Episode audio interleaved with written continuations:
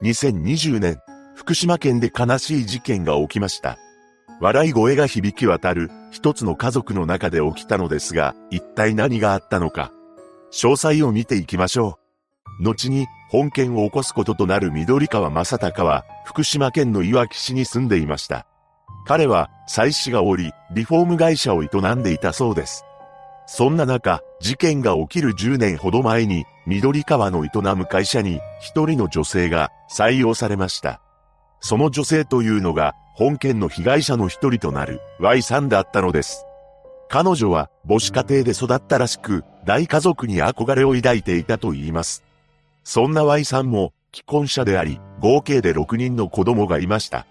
そのうちの3人は、すでに成人して独立していたと言います。そうして、お互いに家庭を持ちつつ、緑川が営む会社で共に働いていたわけですが、二人は徐々に親密になっていったそうです。やがて、緑川と愛さんは、お互いに配偶者と離婚しました。その後、二人は休日などを一緒に過ごすようになっていきます。そして事件から3年ほど前である2017年5月頃になると、緑川の住むアパートの隣の部屋に Y さんが引っ越してきたそうです。この時、Y さんにはまだ中学生の子供が3人いました。そんな3人の子供たちの面倒を緑川も見るようになっていきます。隣同士に住むことになった緑川と Y さんらはお互いの部屋を行き来しながら食事をしたり寝泊まりをしていました。近所の住民は本当の親子のように感じていたそうです。また、緑川の評判も良かったと言います。何でも彼は住んでいたアパートの壁に落書きされているのを見つけると、それを消したり、破損していたゴミ箱を直すなど、普通にいい人として振る舞っていたそうなのです。そして緑川には Y さんの子供たちも懐いていきました。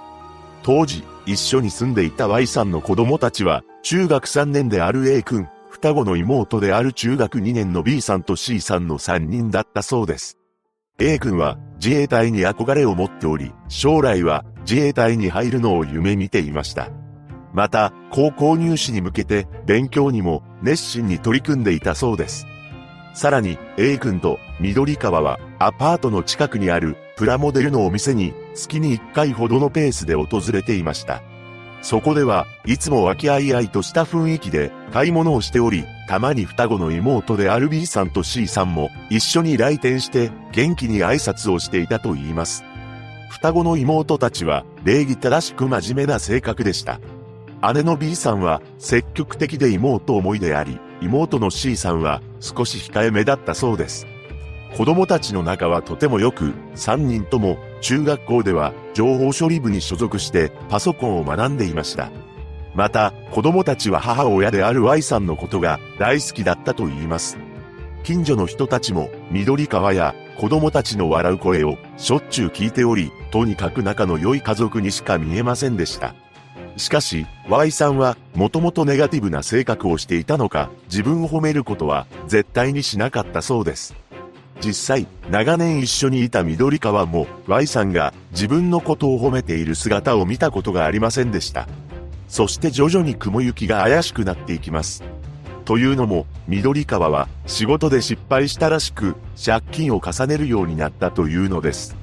また、Y さんに関しても、いつのことか緑川の会社を辞めており、生活に余裕のない状況が続いていました。ただ、働かなくては食べていけないため、Y さんは事件前年に配送センターのパート勤務を始めています。しかし、職場の人間関係がうまくいかず、ストレスを溜めていったのです。それに加え、ちょうどこの時に児童扶養手当法が改正され、受け取れる手当が減額となってしまいました。緑川は彼女のことを精神的に支えていましたが、自分自身も借金をしているため、経済的な援助はできなかったようです。そんな生活が続いたある日、Y さんはあらぬ思いを抱くようになります。それは、あの世に行きたいというものであり、緑川にも打ち明けてきました。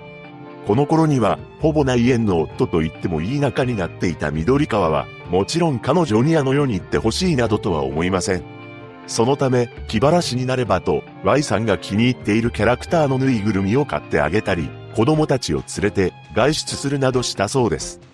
そうして、なんとか Y さんが前向きになるよう努めていたのですが、2020年の1月10日、ある出来事をきっかけに、事態は最悪の方向に進んでいくことになります。それは、Y さんが緑川に送った一通の LINE でした。そこには、自分を褒めてやるわ、と書かれていたそうです。それまで Y さんは自分を褒めることなど一度もしなかったため、緑川は次のように思いました。彼女は自分で人生が終わりだと思っている。こうして Y さんの思いを受け止めた緑川なのですが、事件の3日前に Y さんが衝撃の言葉を言い放ちます。なんと、自分だけではなく、子供たちも一緒に手にかけてほしいと言ってきたそうなのです。つまり、彼女は自分だけあの世に行くのではなく、3人の子供たちを連れて行こうと考えていたのです。この衝撃の告白に、緑川は一旦断りを入れています。しかし、事件前日の深夜に Y さんが緑川も含めて全員であの世に行こうと持ちかけてきたのです。そして緑川はこの話を了承してしまいました。